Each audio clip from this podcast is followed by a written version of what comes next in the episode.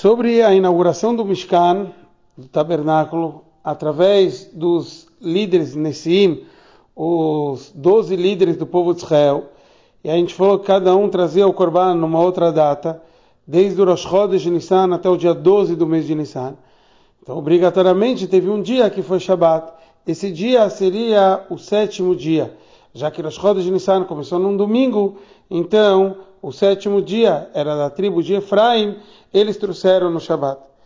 E será que deveria se trazer esse tipo de korban no Shabat? Então nós encontramos duas formas distintas no Midrash. Um lugar aparentemente parece que seria uma coisa negativa, no outro que seria uma coisa positiva ou permitida. Então tudo isso vai de acordo com como a gente enxerga em geral uh, os assuntos de do Shabat ser empurrado por alguma situação, ou se desde o começo esse é a honra do Shabat. Por exemplo, caso Deus nos livre de perigo de vida ligado ao dia do Shabat, você deve desrespeitar o Shabat para o perigo de vida ou o próprio Shabat se sente honrado por você fazer isso?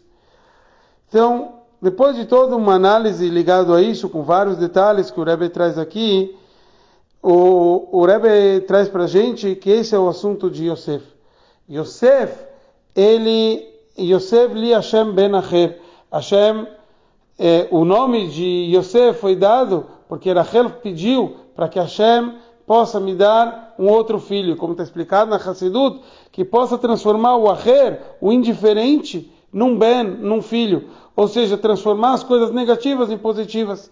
E esse justo é o conceito de Efraim, que é o, até aquilo que parece é, negativo ele possa procriar, ele possa crescer, ele possa se desenvolver. Por isso, justo, o líder da tribo de Efraim, dentro da tribo de Yosef, como Yosef próprio, ele que, que está escrito, ele foi o, primeiro que estava preocupado em cumprir o Shabat, etc. Então Hashem falou: você vai transformar tudo isso de uma forma positiva ou seja, isso seria a maior honra para o Shabbat, essa inauguração do Mishkan através do líder da tribo de Efraim.